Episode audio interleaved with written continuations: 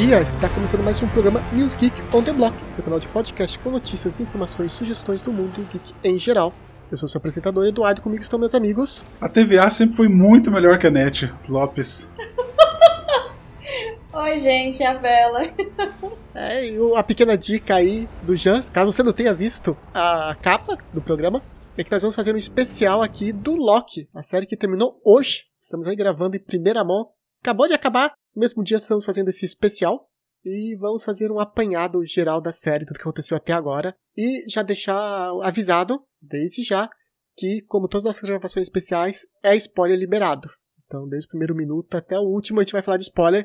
Então, se você não quer pegar spoiler, não assistiu ainda, corre lá para assistir, já está na Disney Plus completo. Vale muito a pena. Isso aí, uma série fantástica, né? Só pra quem tá na dúvida aí, acho que todo mundo aqui recomenda demais, né, cara? Tipo, eu, pelo menos, gostei demais da série, cara. Que série fantástica. Então, para assistir, depois volta aqui. É, eu curti bastante, eu tenho curtido bastante esse novo espaço da Marvel, mas, assim, de fato, Loki é uma das que entrou ali nessa nova fase da Marvel. De fato, Loki já subiu no top do que eu tenho, assim. Ainda tenho um lugarzinho no coração muito especial pra WandaVision, não adianta muito por conta do como a, a série se, se estruturou, né? Mas com certeza tipo, Loki bateu as minhas expectativas e ultrapassou o Falcão e o Soldado Invernal. Então agora entrou em segundo lugar para mim. É, eu ainda tô aqui meio a meio se a WandaVision ou o Loki é a melhor. O bom da WandaVision é que é uma temporada só, acabou, não tem mais. E já deixar a novidade, foi confirmada hoje, no final do último episódio, já avisaram que o Loki vai ter a segunda temporada. Então pode esperar mais aí do Loki, da Sylvie e de todos os outros. Então vamos lá, Dudu. Primeiro vamos falar do quê? Vamos lá. Só comentar, né, que a que eu te falou, é, essa é a terceira série da Disney da Marvel. É, já teve a WandaVision e o Falcão e o Soldado Invernal. E o Loki é o que teve a maior nota no IMDB até agora, dessas séries lançadas. Ele estava com uma média de 8.9 enquanto o WandaVision 8 e o Falcão 7.4, que realmente acho que foi o mais fraquinho dos três. O GN também deu 9, cara. O GN deu 9. E eles têm uma tradição de dar nota baixa para tudo, né? É que foi realmente bem fora da curva, cara. Foi muito bom. Assim, a Marvel, ela faz as, as trilhas sonoras da Marvel, né? Quem que não lembra da música tema dos Vingadores, né? Que é fantástica, inacreditável. Uhum. Acho que quem que não ficou com os olhos marejados ali no, no último filme dos Vingadores, quando toca o tema final e começa a última batalha, né? E todo mundo entra pelos portais. Nossa, foi realmente emocionante. E, cara, como a Marvel acerta em trilha sonora, a WandaVision foi incrível, eu não assisti o Soldado Vernal ainda, mas a trilha do Loki, cara, ela lembra grandes trilhas do cinema, assim, sabe? Não sei se vocês prestaram atenção no último episódio, quando o Loki tá andando na, naquela, nas montanhas lá na Cidadela do Fim do Tempo. Uhum. Quando ele tá subindo na Cidadela do Fim do Tempo, fica tocando uma... Cara, a música é muito incrível, cara. Incrível, Cara, incrível. eu acho que já a, a própria música tema do Loki eu já acho maravilhosa, assim. Eu acho muito específica, uhum. mística, sei lá, tem um, um quê muito específico. É, é realmente muito bem feito. Né? E é isso. E já estamos falando aí, você falou do último episódio, eu quero já fazer essa pergunta logo de começo. Depois a gente vai explicar mais sobre a série, mas o final. Gostaram, não gostaram, foi bom, não foi bom, porque WandaVision, o final, eu acho que podia ter sido um pouquinho melhor, eu acho que ele foi muito apressado, somente as lutas, assim, foi muito bom, mas acho que eles aceleraram demais. E a mesma coisa aconteceu com o Falcão, eu acho que foi muito acelerado aquele final, pra uma série que talvez tenha uma segunda temporada. Eu acho que eles podiam talvez ter feito um episódio final, acho que um pouco mais lento, ou ter feito um episódio a mais, não sei. O que vocês acharam do Loki? Eu achei que a Marvel aprendeu com as séries anteriores a, justamente não entuchar um monte de coisa de uma vez no último episódio. Então, eles perceberam que tinha espaço para uma segunda temporada, mesmo que não tivesse, mas é, que era necessário deixar coisas no ar ao invés de entuchar coisas um monte, tudo junto ao mesmo tempo. Eu achei que a Marvel aprendeu com as duas primeiras séries e, de fato, dosou muito bem a quantidade de, como é que eu posso falar, de mistério, de respostas, né, de coisas respondidas mas principalmente do, do que fica em aberto para uma próxima temporada. É, eu também, cara, eu achei, eu achei, por, por, assim, eu não assisti o Soldado Invernal, né, mas eu não, eu não tive tanto problema assim com o WandaVision. O Loki eu achei perfeito, achei que a série tem o mesmo ritmo do começo ao fim, na verdade, tive mais dificuldade de lidar com o primeiro episódio do que todos os outros da série. Depois que teve o primeiro episódio, eu entendi o ritmo e foi tranquilo. Todos achei o último episódio perfeito, do começo ao fim, cada segundo dele. Não, só teve uma coisa que eu achei meio esquisita, mas eu vou comentar quando a gente falar um pouco mais a fundo do episódio. Mas eu achei perfeito o tempo, o tempo de reação, o tempo que eles deram para você entender o plot, porque o plot é bem complexo, né? Uhum. Então eu gostei do tempo que eles deram para você pensar a respeito do plot, Cara, eu gostei demais, cara. Demais, demais. 10, nota 10 pra mim. Eu acho que foi um pouquinho lento. Eu, na verdade, o que eu não gostei, eu gostei muito do episódio 1. Eu gostei mais ou menos do 2 e o 3, que eu achei que eles meio lentos. Eu acho que podia talvez ter sido um pouquinho melhor, não sei. É, eu não sei se foi o 2 ou se foi o 3, que eu também tive essa mesma sensação, do que eu achei que assim. Hum, foi meio filler, sabe? Meio episódio de, de, de espaço. É, o 2 é bem parado, porque é quando ele começa a trabalhar para a TVA. Daí eles vão para uma feira medieval que tá acontecendo. Daí o Loki tenta atrair eles já logo de cara. Aí depois ele volta. E daí eles vão encontrar a Sylvie no final do episódio lá no, no Apocalipse. E o 3 é o episódio que eles estão presos num dos fim do mundo, num dos apocalipses de um planeta que está sendo atingido por um meteoro. Ah, o 3 é já é o do Lamentes? Isso, esse é o 3. Ah, então foi, foi, então foi exatamente o segundo episódio mesmo que eu fiquei assim. É, faltou gasolina aí. eu não senti isso, cara. Eu senti. Eu, eu achei o primeiro episódio meio lento, mas eu assisti o segundo e o terceiro, eu entendi que tinha muita coisa que eles precisavam setar ali no primeiro episódio, ficar explicando sobre as linhas do tempo, o que, que era uma variante, o que, que era é, um branch, o que, que era. Sabe? O que, que acontecia quando você trocava a linha do tempo. Então era muita coisa que tinha para explicar e eles queriam, que tentaram explicar, tentaram não, eles conseguiram explicar tudo no primeiro episódio. E por isso que eu tive mais dificuldade de lidar com o primeiro episódio, porque eu achei que tava explicando muita coisa. Nossa, esse e esse eu achei que foi a cerejinha do bolo, assim, de tipo, cara, de realmente tomar tempo para dar o contexto das coisas, sabe? Pra não ficar aquela coisa atropelada. Eu entendi, é, eu só consegui gostar do 1 depois que eu vi o 2 e o 3. Aí eu gostei bastante do 2 e o 3, falei, tá, agora eu entendi, o primeiro precisava realmente. Não, porque eu fico pensando, por que eles não foram explicando isso tudo é, sobre demanda ao longo da série, conforme as coisas foram acontecendo? Mas deu para ver que ficou muito melhor, sabe, explicar tudo no começo e depois só seguir o barco. Aí eu gostei. Depois disso eu gostei do primeiro. Eu acho outra coisa que ajudou pra série, acho que é o fato de, comparado com o WandaVision e com o próprio Falcão, ele tem poucos personagens, na série como um todo, principalmente personagens principais, né? A gente tem, só já enumerando, uh, o Loki, a Sylvie, o Mobius, a Ravena, basicamente são esses. A B15 também, Hunter B15. Ah, verdade, a B15 também. E a Miss Minute, que é a melhor de todas. Né? é, mas a Miss Minute, ela aparece basicamente no primeiro episódio, aí aparece um pouquinho no meio do caminho, depois vai aparecer lá no final. Mas não chega a ser um personagem principal. O que a gente realmente vê direto é o Loki, Sylvie, Mobius, a Ravena e a B15 que você comentou, comparado, por exemplo, com a WandaVision, que você tem toda a família da Wanda, você tem um monte de personagens relativamente importantes na cidade, que eles sempre aparecem. O Falcão também tem muita pessoa que aparece direto. É, personagens principais, a gente pode falar do Loki, da Sylvie, do Mobius, e eu não sei se eu colocaria a. É Ravena? É Ravona? É Ravona, eu acho que é o nome dela. Eu não sei se eu colocaria ela como personagem principal ou secundário, mas como ela faz parte do, do plot final, né? Tipo, muito do, do contexto da, da virada de chave, eu acho que eu acabaria colocando ela como personagem principal. Mas a B15, por exemplo, para mim já é um personagem secundário. Ah, não, sim. É considero como principal porque são personagens que estão aparecendo em quase todos os episódios. Ah, tá, entendi. entendi. Tipo assim, não, você tem uma frequência deles bem maior do que de qualquer outro personagem. Uhum. Também são os personagens que provavelmente vão estar na segunda temporada. Provavelmente. Você não vai ver a, B, a B20 lá, que foi aquela que. A C20. Que foi, ah, a B20 morreu, na verdade. Não, a B20, a B20 foi expurgada. É, né? a, é a C20. É a C20. C20? É, C20. É, mas, mas a gente sabe que ser expurgado não quer dizer que morreu, né? Vai lá só pro fim do mundo. Depende. Né? Se ela foi comida, se ela foi comida, ela já foi. Eu acho que a, a, o vazio lá, né? Não sei como traduzir isso no português, mas a parte do, do vazio, o vácuo, sei lá, onde o pessoal vai. Eu acho que aquela legião toda de Loki vai voltar. Ah, volta, com certeza. Eles fizeram muito sucesso. A galera gostou demais. O ator que fez o Loki Classic, que vamos lembrar aqui o nome dele, que é o Richard Grant, ele até falou que ele mesmo ele quer voltar a fazer o Classic Loki se tiver o Crocodilo e o Bolsful, que é aquele Loki fortão. Gente, eu achei muito sem noção o Crocodilo. Não sei se tinha alguma referência por trás disso, mas eu falei, o que, que tá acontecendo? Tem? Não tem. O Crocodilo foi uma brincadeira que eles fizeram porque existe uma versão do Thor, que é um easter egg, que é um sapo quando o Loki transformou ele em sapo. E daí eles quiseram fazer, pegar a mesma ideia, tipo, transformar um Loki em um animal e daí fizeram um crocodilo. Na verdade, não é crocodilo, é jacaré, que é alligator que eles falam, ah, né? É verdade, é, jacaré. é verdade. É um jacaré. É um jacaré. Cara, o meu favorito foi o Loki Classic, cara. Eu chamei ele de Old Loki a série toda, na minha cabeça, né? Sem conversar com ninguém.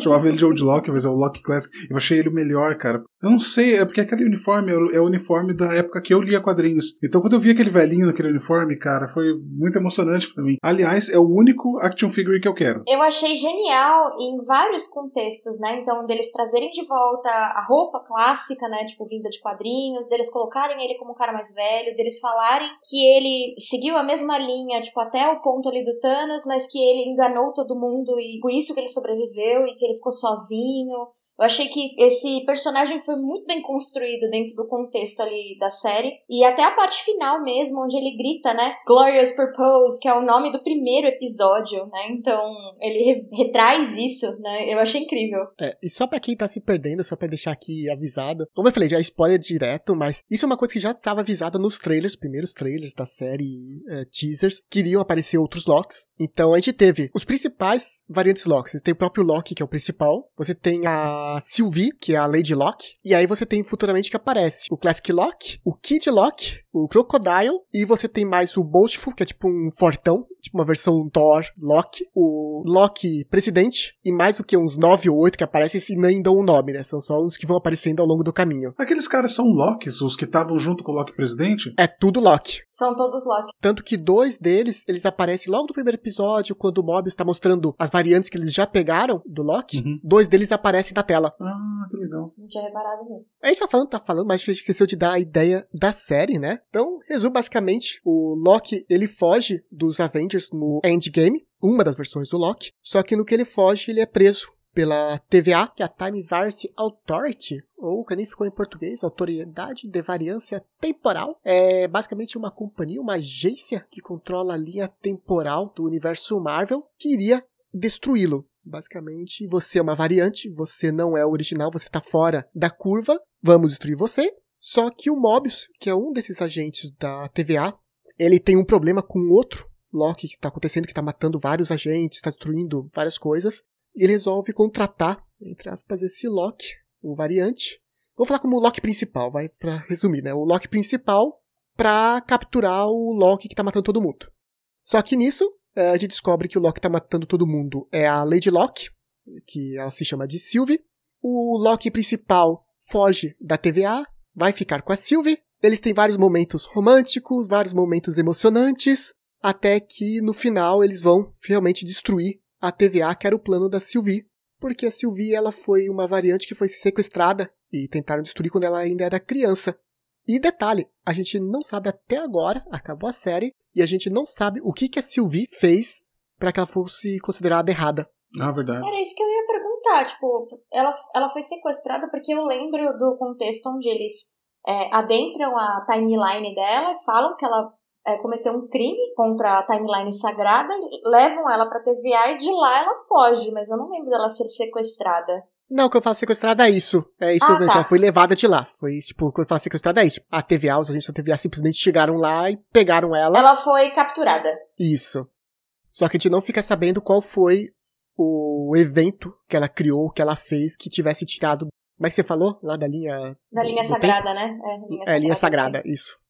É, e ela chega a perguntar, né? Em um certo ponto, ela pergunta o que que é e não dão essa brecha. Isso, ela pergunta pra Ravona, chefe da TVA. Então você tem o Mobius, que é um agente. Você tem outros caçadores, tipo a que a gente comentou, a B-15, que é uma que sempre aparece, que é só uma agente simplesinha, tipo um policial. E a gente tem a Ravona, que é a chefe. Basicamente como se fosse o chefe de polícia.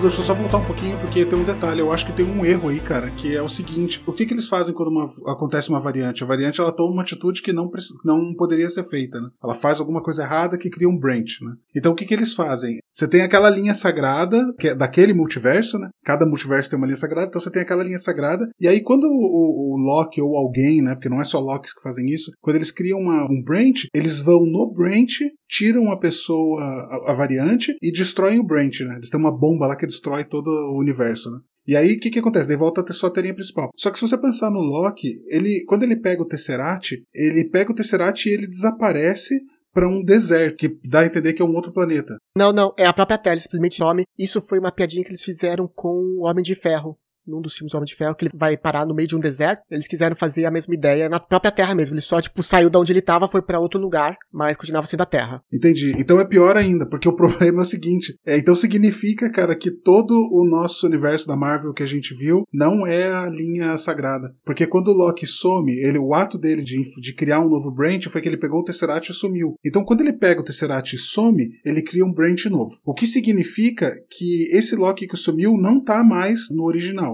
certo? Então a, a linha original, digamos, a linha sagrada, a linha sagrada, né, Bela? Vou perguntar 1200 vezes. Uhum, tá tudo bem. Então, quando o Loki ele pega o Tesseract e some, ele tá sumindo em um branch. Então significa que a linha sagrada dos Avengers, o Loki nunca sumiu. Só que toda a história que a gente vê nos filmes dos Avengers, o Loki sumiu em 2012. Então significa que o universo da, da MCU não é no branch principal, não é na linha sagrada. Não, ele é na linha sagrada. Não. Porque o que acontece é porque o, o, o Loki fugiu. Uhum.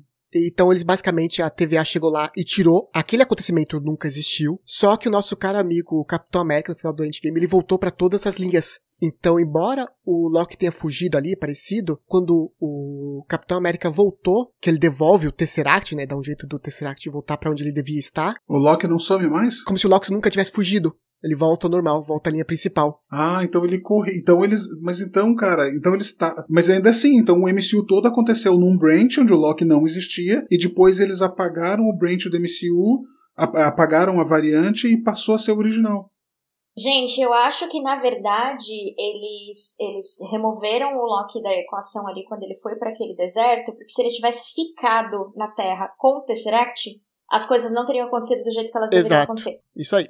Quem explica muito bem isso é a Destined One, aquela que é do Doutor Estranho, e que ela fala que toda vez que você faz alguma coisa, você cria uma branch. Ela mesmo mostra isso. ah, Se você tirar essa pedra da gente, a sua linha vai continuar igual, porque ela já, já ocorreu, é tipo de volta pro futuro, né, já Uhum, ocorreu, Sim. Mas você vai criar uma nova, então vai ter uma linha paralela. Aí o que o Hulk explica, ok, mas se eu trouxer a pedra de volta pro ponto onde ela tava, aquela linha não vai existir, porque é como se aquilo nunca tivesse acontecido. A linha nunca existiu. E é isso que a TVA faz. No caso, o Capitão América devolveu todas as pedras, né? Dá a entender que ele fez isso. E removeu o Tesseract do Loki. E devolveu o ato do Loki. E a TVA foi lá e falou: ok, esse Loki não devia ter feito isso. Uhum. Então a gente simplesmente tira esse Loki da equação. O Capitão América vai voltar e vai entregar o Tesseract pra quem deve, provavelmente pro Capitão América que tava lá em cima, Uhum. que ele lutou ele contra ele mesmo. Então o Loki nunca pegou o Tesseract e nunca fugiu. Então a Certo. linha volta ao normal. Então surgiu o Branch ali quando o Loki sumiu, aí o Branch ele aconteceu, a história da Guerra do Infinito ela aconteceu no Branch, e daí o Capitão América, quando ele volta e corrige esse Branch,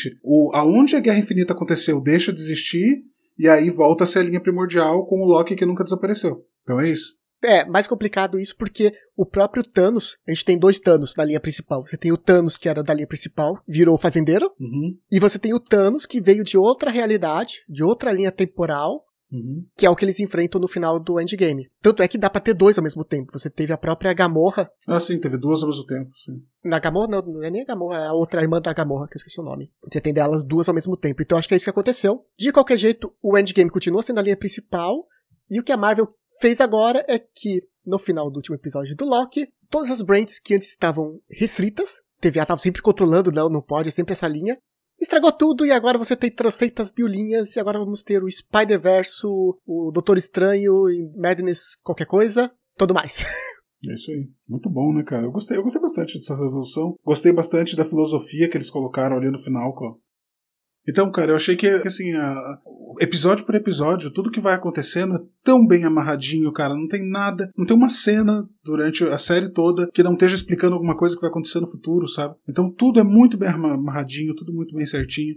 Tem algumas coisas na série, assim, que eu não consigo, que, eu- que é uma dificuldade minha, pessoal. Eu não consigo aceitar muito bem personagens que são ruins, extremamente ruins, como o Loki, que matou e queria conquistar a Terra e trouxe um monte de gente pra matar todo mundo, matou um monte de gente. E aí, de repente, o cara, ah, não, agora eu acho que eu vou ser bonzinho. E a Sylvia também, né? Que a Sylvia tipo, ficava pulando ali de, de branch em branch, matando as pessoas e tal. E de repente fica boa. Eu. É a Sylvia, Sylvie, eu sei. A Lady Locke, ela não é malvada. Ela, basicamente ela quer a vingança dela. É o típico anti-herói, gente. Todos eles são, na verdade. O próprio Loki, se você ver, ele sempre foi um anti-herói. Salvo no Ave primeiro Avengers, né? Que ele é um malvado. É, mas é complicado, porque assim, o, o anti-herói, o Wolverine também é anti-herói, mas o Wolverine não mata gente inocente, entende? Eu tenho um problema quando o anti-herói mata pessoas inocentes, que é o caso da Sylvie ali, sabe? Lembra que ela, ela tá lá no, no fim do mundo? É, mais ou menos, né? Porque a galera ia morrer de qualquer jeito, né? Também. é, então. É, mas se eu soubesse que alguém vai morrer tá com câncer, eu não vou dar um tiro na cabeça da pessoa, porque eu sei que ela vai morrer, entendeu? Eu tô amando que esse episódio aqui, gente, inclusive pra quem tá ouvindo, deve estar tá ótimo, porque a gente tá aqui rebobinando as cabeças, né? Vários nós que a gente tá tentando desenrolar. Toda a bagunça que teve no Loki é o que a gente tá representando aqui nesse podcast. então, mas eu, eu, tenho esse problema. Pode ser qualquer filme, qualquer coisa. Tipo, uh, Walking Dead, que tem muito personagem assim, o cara mata, o cara faz o escarcel, e depois, não, agora encontrei Jesus, sei lá. Eu não consigo, não cola pra mim, sabe? Enfim, esse é um problema pessoal meu. Mas o que, o que eu não gostei ali do último episódio, lembra que eu comentei, ah, tem um pedacinho que eu não gostei, é que quando termina o quinto episódio, que eles dominam o monstrão, o Elliot, né? Alioth. Quando eles dominam o Alioth e eles entram dentro do monstro, ah, isso no final do quinto episódio, no começo do sexto, aparece eles andando lá na, na Terra do Fim do Mundo e não tem, não tem uma boa transição, sabe? Como demorou uma semana para sair, quando eu comecei o sexto episódio, eu falei, ué, mas onde que eles estão? O que aconteceu mesmo que eu não lembro? Eles estavam tentando matar um monstro. Aí eu tive que voltar no final do quinto episódio. Ah, não, beleza. Eles dominaram o monstro e passaram. É como se o monstro é de fumaça, né? Então é como se a cidadela estivesse dentro dele ali, né? Mas eu tive que ver de volta o episódio, porque. Mas foi só isso. Só isso que eu não gostei de todo o último episódio, cara. O que eu achei que foi meio que perdido, eu até marquei aqui no nosso roteiro, foi o Casey, que é aquele cara que aparece no primeiro episódio, que ele mostra que tem as pedras infinitos viraram peso de papel. Eles já pegaram tantas variantes, tantas coisas, tipo, tem trocentas mil pedras infinitas, não valem nada. E eu acho que ele foi meio que assim, desperdiçado. Talvez ele podia ter aparecido um pouco mais. Ou simplesmente nem ter existido. Tipo, não ter dado nome para ele. Ele também ter sido um A55. Qualquer coisa. Tipo, não ter dado um nome. Nossa, eu nem lembrava desse cara. Pois é, a partir do momento que deu um nome, eu achei, pô, esse cara vai ter alguma coisa na história, porque todo o resto é número, né? E quem tem nome sempre tá aparecendo com frequência. Mas não, ele realmente foi ignorado. E o que eu acho que você falou, para mim, foi justamente o episódio 4 por 5, que é a morte, entre aspas, do Loki, porque ele é desmaterializado pela Ravonna. E você acha, morreu. E agora? Você sabe que ele não vai morrer. Você sabe que ele vai reaparecer porque já falaram que ele ia aparecer nos seis episódios. Mas acho que não precisava ter aquela cena extra no final, tipo, já mostrando que ele tá vivo. Acho que podia ter deixado uma semana a gente sofrendo com a morte do Loki. E aí na semana seguinte descobre, ah, ele não morreu. Na verdade, ele foi mandado pro lugar no fim do mundo onde ele vai ser destruído. Então acho que ali podia ter dado um pouquinho mais de mistério, não ter dado, tipo, logo de cara, ah, tá aqui, ele não morreu. Acho que podia ter deixado uma semana a gente sofrendo a mortezinha do Loki. Também concordo. É, é, faz sentido. Você tem alguma outra coisa, Bela? Alguma, alguma, vamos, falar, vamos falar das reclamações, que aí depois a gente fala as coisas boas. Cara, pior que eu não tenho reclamações. Pior não, né? Mas eu não tenho nada assim negativo que, eu, que me vem assim na cabeça que foi algo assim muito que prendeu com relação à série. Assim. Tirando o que eu tinha comentado ali um pouco mais no começo de que o segundo episódio ele demorou um pouquinho para pegar no tranco, achei que ficou faltou um pouquinho de tempero, né? Ali no, na parte do segundo episódio. No geral, eu achei que a série foi desenrolada bem. Dessa parte do Loki, por exemplo, quando ele foi desmaterializado ali, eu fiquei imaginando se, por exemplo, ele não tinha feito uma versão fake dele, né? Um, uma ilusão dele que aparecia que tinha sido desmaterializada e na verdade não tinha sido. Então, assim, foi suficiente para ficar criando teorias de conspiração na minha cabeça me choquei com a desmaterialização do, do Mobius. Eu não esperava, assim. Mas aí entrou naquela do tipo, cara, não, não é possível que ele foi desmaterializado. Alguma coisa acontece, alguma coisa tem que acontecer aí, alguma coisa tem que existir. Depois eu até coloquei aqui é, no nosso roteiro momentos tristes ou sentimentais, esse é um deles. Quando ele sobe, eu. Não, Nossa. não, não!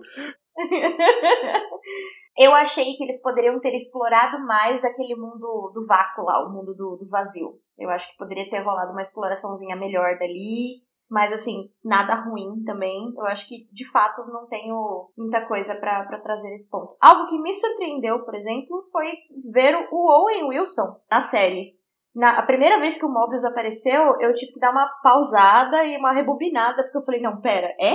É? Não é? É? Eu ficava, fiquei assim meio descrente, porque eu não imaginava ver ele, que é um, um cara de alívio cômico gigantesco, assim, né, numa série que também tem bastante desse, desse, dessa parte de é alívio cômico, cômico, né, tem bastante de um lado super cômico, Mas, assim, me surpreendeu, de verdade. Positivamente, tá? falar que a respeito desse cara aí, eu, eu tenho um. Tinha, tá? Vou falar já no passado. Eu tinha um asco desse cara, que vocês não têm noção. Eu não consigo ver trailer de filme com esse cara. Eu não. Nossa. É que é muito pastelão, né? Ele é um tormento no cinema, cara. O cara não faz nada que preste, é aquela boquinha, tudo quanto é filme. Eu odeio o Marlon e eu por causa desse cara. Ah, nossa. Por causa desse cara.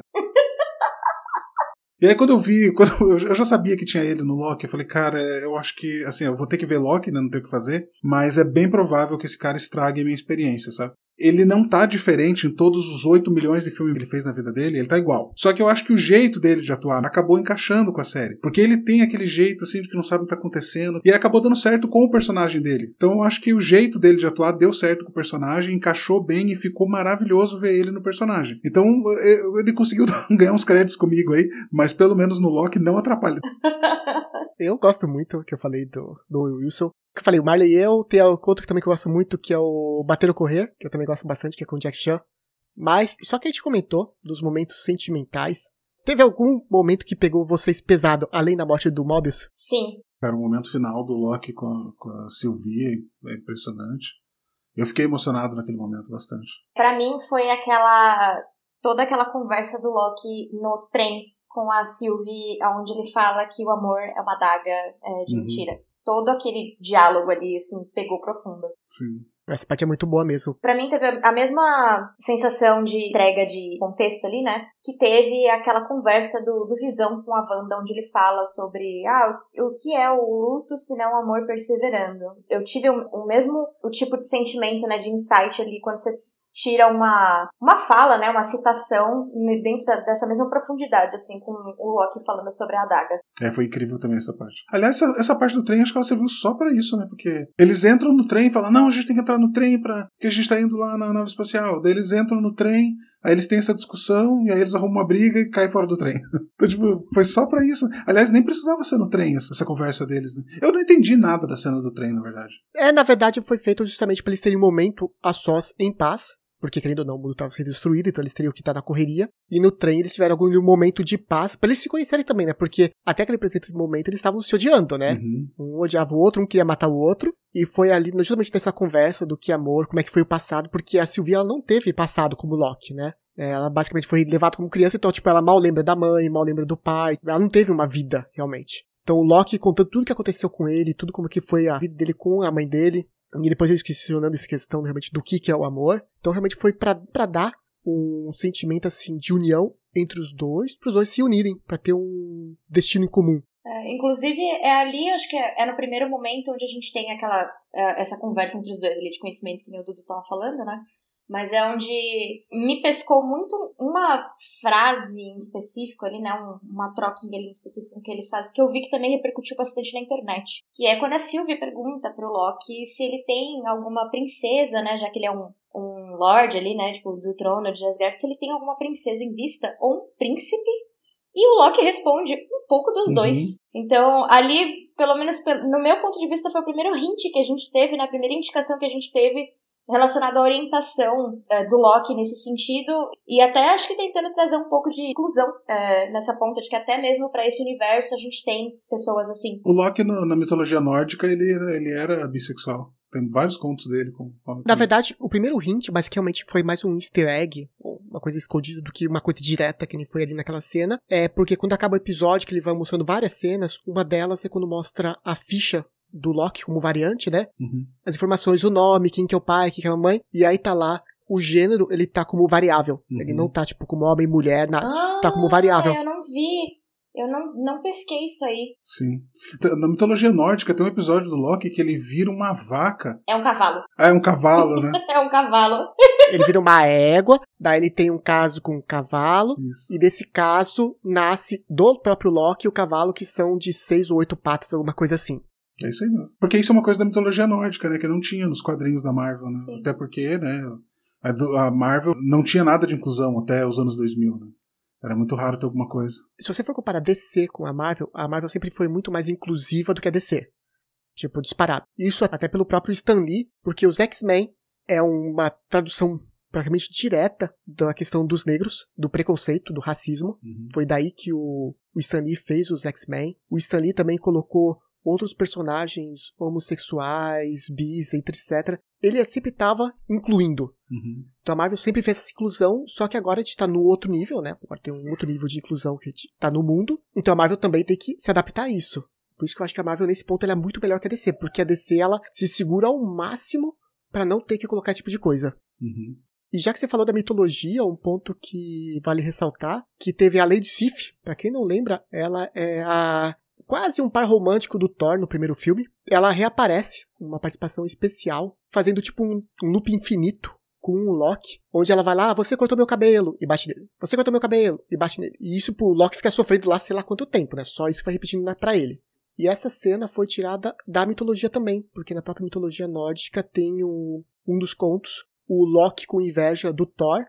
Ele vai no quarto do Thor, quando o Thor tá dormindo com a Lady Sif, e corta o cabelo dela. Então isso não é, tipo, invenção da série. Ah, por que colocaram a Lady Sif? Podia ter colocado com outra pessoa. Mas é justamente que eles quiseram pegar essa, esse pequeno ponto da mitologia nórdica para colocar ali, pra não ser uma coisa aleatória. É isso que eu gosto a respeito da Marvel, essas pequenas referências, é muito cheio de easter egg, assim, e de coisas de referências reais, né, dentro do contexto é, de onde está saindo a, a ideia. Então, é tudo minimamente pensado.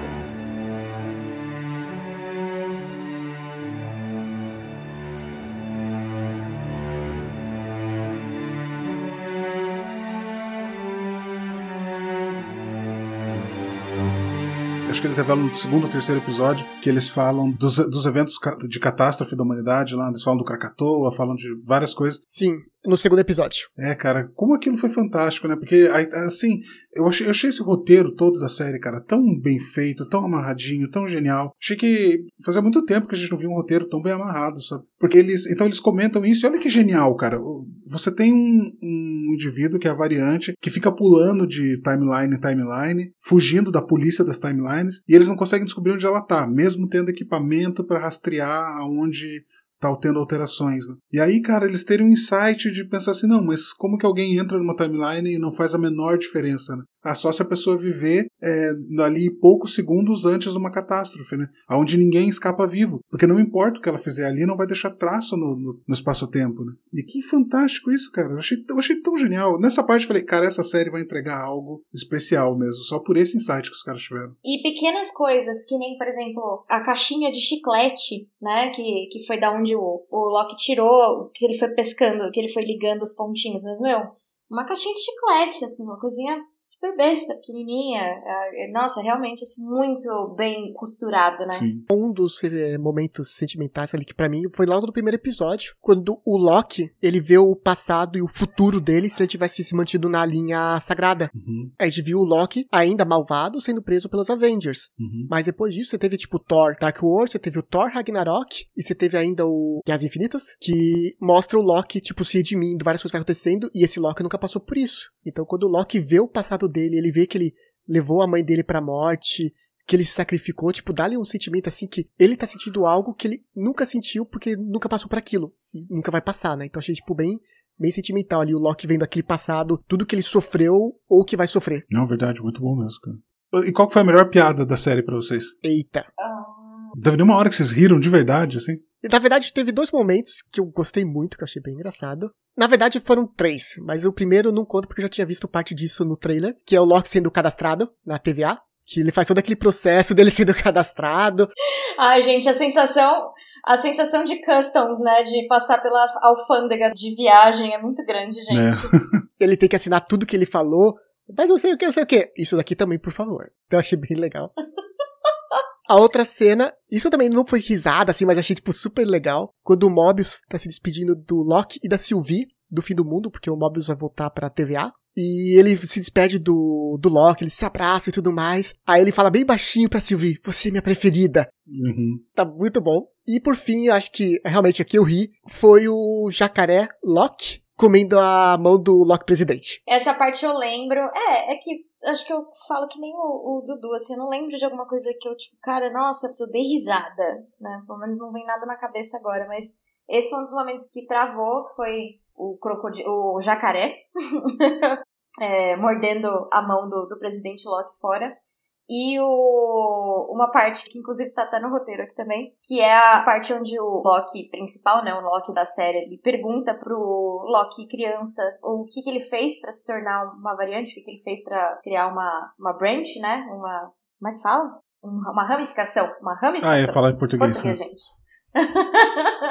e aí ele vira para trás com a cara mais tranquila do mundo para falar, tipo, eu matei Thor. E aí aquela pausa, aquela pausa dramática, assim, de uns dois segundos para ele absorver essa informação. O nosso Loki fica até com inveja, né? Ele chega a fazer uma cara assim, uau, tipo, que demais. Cara, eu para mim, eu achei assim, foi uma das, acho que foi uma das piadas mais engraçadas que eu já vi na minha vida, cara. Que não tava no trailer, que é na parte de cadastro lá do primeiro episódio, mas que é o fato de que ele fica todo resistente o tempo todo, né? Ele não quer se cadastrar, ele reclama, ele não quer passar na máquina, eu sou um deus. E ele tá todo resistente, cara. E acho que toda essa piada foi construída para chegar no final ali, que é quando tem um cara na frente dele e o cara perdeu o ticket. E aí o cara fala: Não, você perdeu o ticket? Ah, eu perdi, não sei onde que tá. Daí, bom, ele desmaterializa o cara que perdeu o ticket. E o Loki começa desesperadamente tentar achar o ticket dele no bolso, sabe, cara? E aí, cara, isso me lembrou, tipo. Eu acho que ele nem quis pegar o ticket, na verdade. Ele, tipo, não, não precisa, não precisa. Tipo, meio que o Loki tava fazendo, né? E aí, antes dele pegar o ticket, uhum. vai chegar o cara, não queria, pá, e morre assim, ah, cadê, cadê o Parece pessoa desesperada, ticket de trem, tipo assim, cadê meu ticket? Cadê meu, cadê meu cartão? Cadê meu ticket, né, cara? Cara, eu, fico, eu já lembrei tantas vezes que eu fiquei em fila de, de saída de, de shopping. Ou então você quer pagar o teu estacionamento ali, cara, você não acha o ticket, você fica naquele desespero. Agora você imagina você tá numa fila que se você não achar o ticket, você morre, cara. Aí, e tipo, ver o Loki ele sucumbindo ali, né, cara? Tipo, desespero do cara que tava todo resistente. Eu ri de chorar, cara. Achei demais, demais. Foi muito bom pra mim. Essa parte, e aí eu lembrei agora também a parte do, do estagiáriozinho lá que a gente falou no começo do, do episódio. Que ele chega e fala, tipo, ah, é, as pedras do infinito é que a gente usa com peso de papel. É, tem um monte delas aí.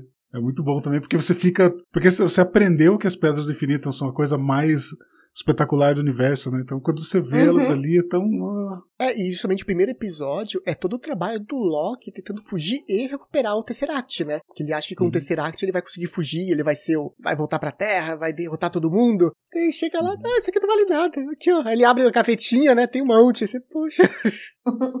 ah, tem a parte também onde eles ficam tentando. Uh, onde eles estão lá em, na Lamentes, né? E eles vão tentar entrar no, no trem para pegar o último, a última espaçonave lá para tentar fugir do fim do mundo onde eles estão ali, aonde eles ficam pensando como que eles vão fazer para passar, né, para entrar. E aí o Loki se veste de guarda e fala: "Vem comigo". E ele só puxa ela e ele passa assim, como que não quer nada. Sim. Bem estilo Loki mesmo, assim, ah, me uhum. disfarça aqui e vamos. Eu acho que justamente disso que ele tá falando, de todos esses momentos engraçados. Outra coisa que foi boa, pelo menos para mim, porque eu acompanho um monte, são os vezes que foram feitos dessa série. Eu acho que assim, teve muita coisa boa, muita coisa bem divertida. É, o jacaré comendo a mão do Thanos pra, tipo, em vez do Thanos dar o estalo, o jacaré come a mão dele, que ele fez. Resolveria o problema. Resolveria o problema. Quando o Classic Lock, ele tá gritando pra nuvem, fizeram aquela montagem com o Old Man Yells at Cloud, tipo, Homem Velho grita para as nuvens dos Simpsons. Então tem várias coisas assim que eu achei bem divertido. Foi um mês e meio aí de série que eu me diverti muito com memes. Eu saí episódio e ia procurar memes para ver, porque é muita coisa boa. Oh, que pena que eu não fiz isso tudo, eu me arrependi. Próxima vez vamos fazer isso. Próxima Season 2 aí vamos fazer isso.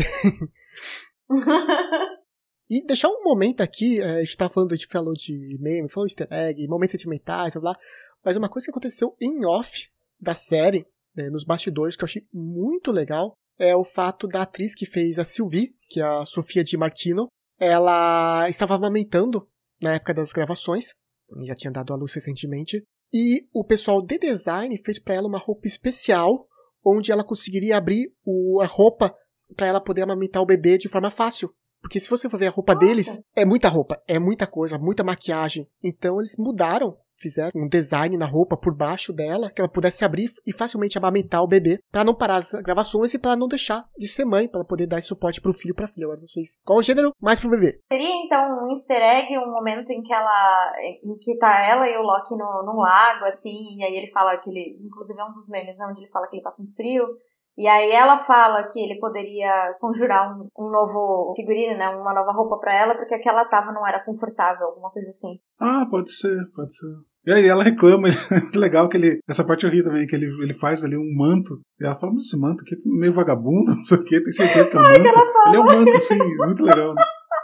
que ela fala assim, não é uma toalha de mesa? Ele, não, é um cobertor. É um cobertor, não é toalha de mesa, não. Ai, gente, uma coisa que me irritou, mas assim, é bem, é bem ridículo, tá, gente? Mas uma coisa que me irritou é que em nenhum momento o Loki conjurou a roupa dele, tipo, mudou a roupa dele pra uma roupa, tipo, sei lá, tipo, bonitona de batalha, sabe? Ele tá o tempo inteiro com aquela camisa abarrotada, a gravata toda torta, ele tá do começo ao fim da série com a mesma roupa. Eu acho que eu sei a resposta, hein? Eu vi uma entrevista com o Tom Hiddleston essa semana e ele falou que era um terror gravar com a roupa do Loki dos Vingadores, que era muito desconfortável, tinha partes que eram de metal mesmo, sabe? Que machucava e tal. Então eu acho que talvez isso tenha sido um pedido ah. dele, sabe?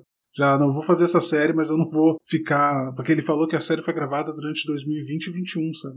Então ele deve ter falado, eu não vou ficar colocando roupa de ferro aí durante a pandemia toda. Acredito, né? Tô só especulando. Mas na entrevista que eu vi é com o Jim Fallon ainda. Ele reclama bastante disso. Pode ser, mas sei lá, pelo menos na batalha final, alguma coisa assim, sabe? É, sim. Põe no dublê, né? Sei lá. Mas é possível, porque ele é. Agora eu não sei se ele é diretor, produtor. Deixa eu até confirmar aqui. Eu acho que ele é produtor executivo. Produtor executivo, né? É. é. Não sei se vocês sabem, mas o Tom Hiddleston eles falam um milhão de línguas. Vocês sabiam disso? Esse cara é maravilhoso, né? E ele fala espanhol, francês, alemão, fala um monte de língua, cara. Muito bom. Ele fala que a paixão, a maior paixão dele na vida é estudar idiomas, sabe?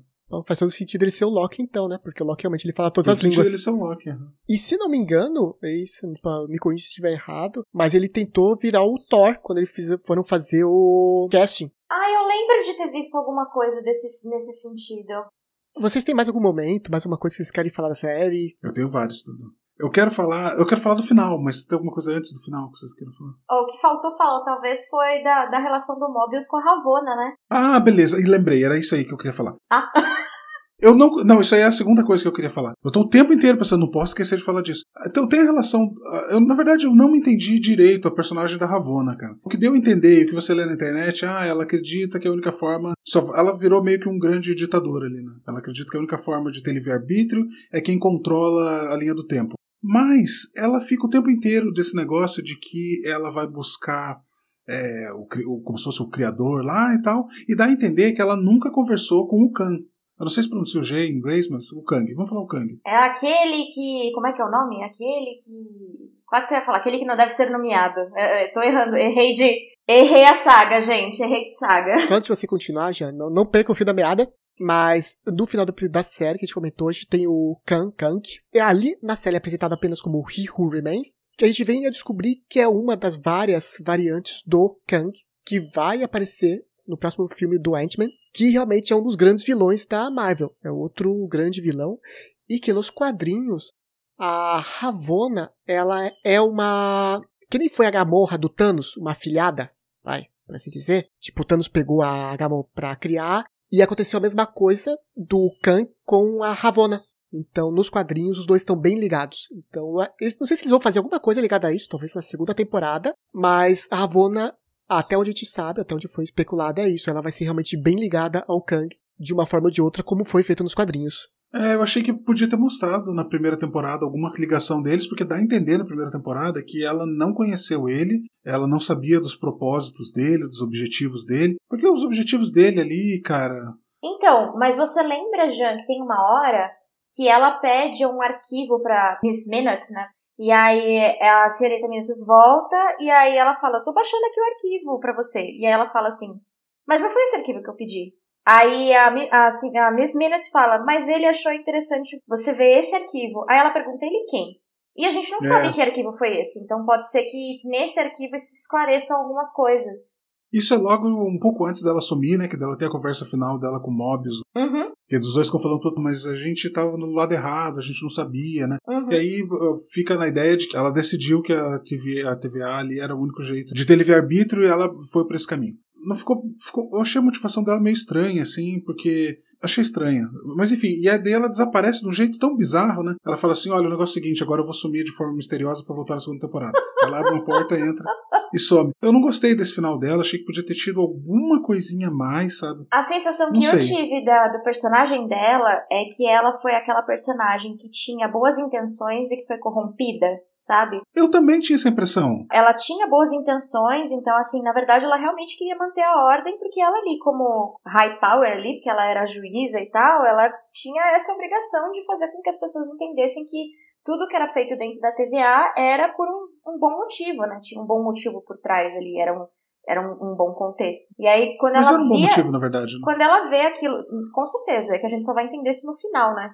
Mas no, durante o período a gente entra naquele contexto de ah, é, é mais uma companhia corrompida, é alguém que tá ali, tipo, enganando os outros, então tem coisa por trás, mas a gente entende depois que realmente tem um bom motivo para eles fazerem essas intromissões, né, essas intervenções. Mas ela vê esse cenário todo se desmoronar, porque vê a variante ali causando no rolê, vê o Mobius sem saber para onde vai, com, se fica, se vai, o que que tá acontecendo, né? Onde que, com quem que ele confia, e vê as pessoas começarem a questionar, então, o que acontece com a B15, né? A caçadora lá B15, vê que começam alguns questionamentos, e ela, ao mesmo tempo que ela tá curiosa para entender realmente porque os, os três magos lá, que eu esqueci o nome deles, os três, os Timekeepers, né? Os, Timekeepers.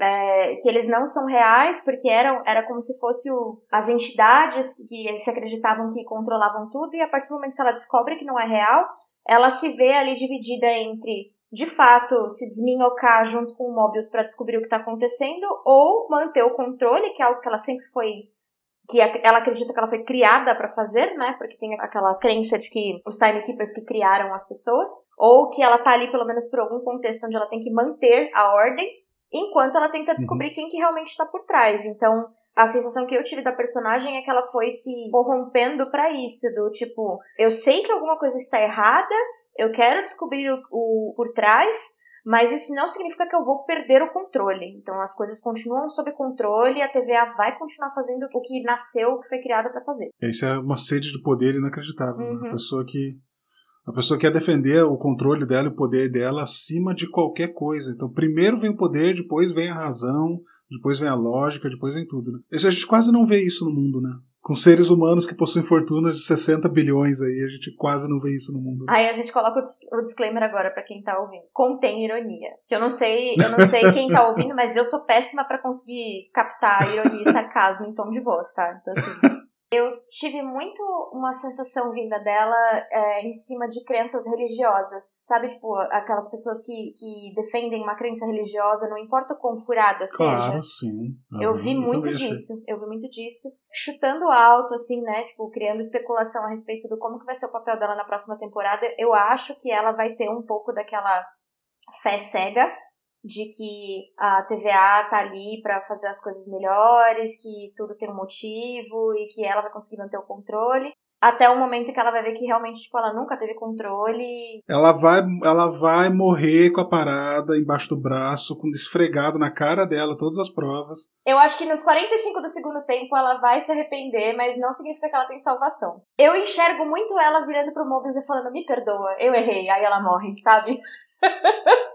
Eu achei ela o pior vilão da série, ela, com certeza. Muito mais do que, o, do que o, aquele que permanece lá, o Kang, e até mesmo se for considerar que o que o Kang criou lá dos Timekeepers era uma inteligência artificial e de que eles agiam de forma independente, não fala isso na série, tá? Mas eh, eu acho que eles agiam de forma independente, que o Kang não se envolvia, não se envolvia tanto na, na TVA assim. Mas é, de todos os vilões da série, ela é o pior, porque ela é a pessoa que tem a fé cega. Ela não escuta argumentação, sabe? Não, não importa, eu vou fazer o que eu quero, não importa os seus argumentos. Então eu fiquei com muita raiva desse personagem dela. Mas assim, eu acho que ela vai ser a grande vilã.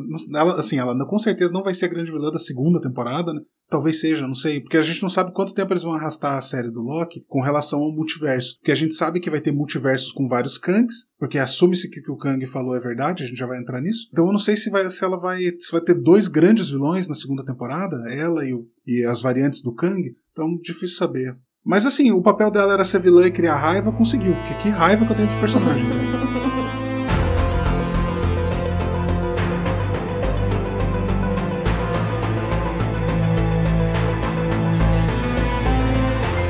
Então, já que você tá falando disso do Kang, né? Um detalhe que a gente descobre no último episódio é que o Kang que tá controlando tudo, tá controlando a TVA, é uma das variantes do Kang que conseguiu derrotar as outras. Segue o plot, gente. Embora ele seja malvado, ele ainda assim é relativamente bom, porque a ideia dele é ter uma linha sagrada para que outros Kangs não apareçam e dominem todo mundo, porque ele é um Kang que ele apenas quer viver a vida dele, quer manter a linha sagrada. Ele literalmente é dos males o menor, né? É o que ele conta, né? A versão dele. É, é, a versão é. dele.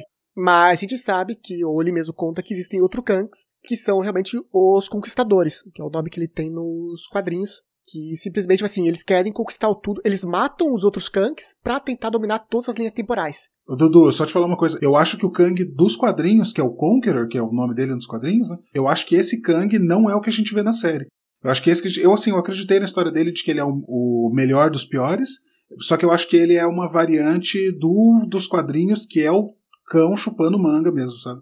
Eu acho que esse dos quadrinhos vai aparecer. Ele até fala que eu já fui chamado de conquistador, mas eu acho que esse realmente é a versão boazinha dele. Uhum, que sim. com certeza vai aparecer uma versão muito pior é, na frente. Ou a versão cansada, né, gente? Porque tem, tem esse contexto que chega uma hora que ele fala, tipo, cansei e tal, tô velho. Então, uma versão cansada.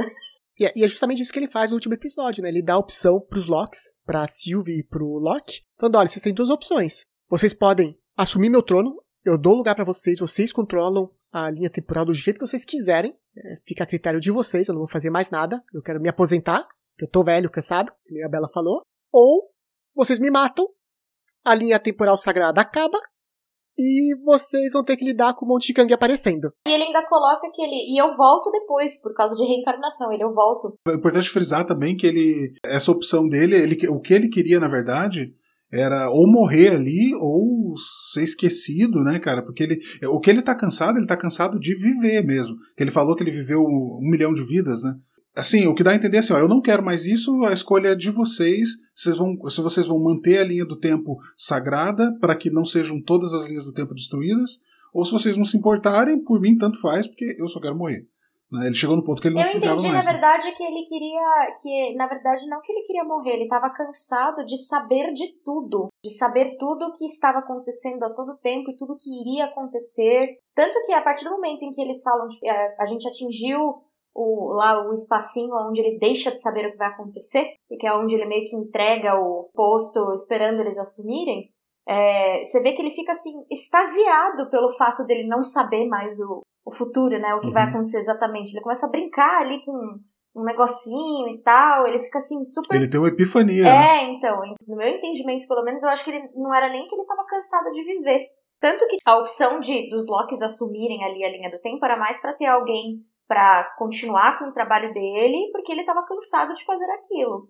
E a outra opção seria ele morrer. Então, eu não vi ele morrendo nas duas opções, sabe? Só vi em uma. É engraçado, eu tive a impressão de que ele queria morrer de qualquer forma, sabe? A única coisa que ele estava dando a opção deles ali era: ó, eu vou morrer de qualquer forma, se vocês quiserem, vocês controlam a linha do tempo, ou se vocês não quiserem, deixa eu explodir tudo. Mas eu, eu tive a impressão de que de qualquer forma ele queria morrer, sabe? Mas enfim, foi, eu vou até assistir de volta. Eu acho que ele realmente não queria morrer, eu acho. Porque senão, por que, que ele falaria que ele ia reencarnar? Falar, ah, vocês podem me matar, mas assim, a gente se vê em breve, porque eu vou voltar. Eu acho que quando, quando ele fala em reencarnação, eu acho que ele está sugerindo que ele pode, que se é, a linha do tempo perder o controle, ele pode surgir de volta, uhum. entendeu? Porque na linha do tempo dele, a linha primordial, onde ele existe, se eles, se os Locks deixarem tudo ficar zoado, pode ser que alguém volte na linha do tempo e tire ele de volta e ele vai nascer de novo. Entende? Tipo, é, na linha do tempo dele ele viveu até os 30 e aí aconteceu todo esse rolo. Se alguém perdeu o controle das linhas primordiais, alguém pode ir lá pegar ele com 29 anos, 25 anos, sei lá, tira ele e tá lá ele de novo. Uhum. Então seria Entendi, eu entendi renascer nesse sentido. Mas realmente, o que eu senti realmente é que ele. Não que ele quisesse morrer, é que ele. Ou vocês me matam, e eu vou morrer, logicamente. Ou vocês tomam o meu poder e eu vou ter minha vida, tipo, minha vida normal. Eu simplesmente, tipo, vou morrer de velhice. Porque isso é uma coisa que ele não morria. Ele tava num lugar onde não tinha envelhecimento. Ele ia ficar eternamente ali. Tava num buraco no espaço-tempo, né? É. A partir do momento que alguém assume o poder, é como assim: estou livre, eu posso ir para qualquer terra, qualquer lugar, me mandam, sei lá. Gente, eu tive uma epifania aqui, peraí, porque eu acabei de soltar, porque eu falei que ele tava num buraco espaço-tempo, e aí eu lembrei do que o, o, acho que foi o Jean que falou que a cidadela da onde, lá onde ele tá é dentro do monstro, né? E o monstro foi criado uhum. por conta de, de todas as linhas temporais se, se estourando ali, aí criou-se esse monstro que consome espaço-tempo. Então ele estava dentro do monstro que é um, um espaço-tempo e por conta disso, né, por consequência, ele realmente está num, num buraco que não tem tempo e espaço. Então, esse negócio é meio esquisito, porque assim, ele está dentro do monstro que consome espaço-tempo. Inclusive, se você prestar atenção, tudo que cai naquele fim do mundo lá, quando o monstro consome, ele não é só gente, ele consome coisas, inclusive, né? Por exemplo, ele passa em cima de um navio, o navio ele enferruja inteiro instantaneamente, né?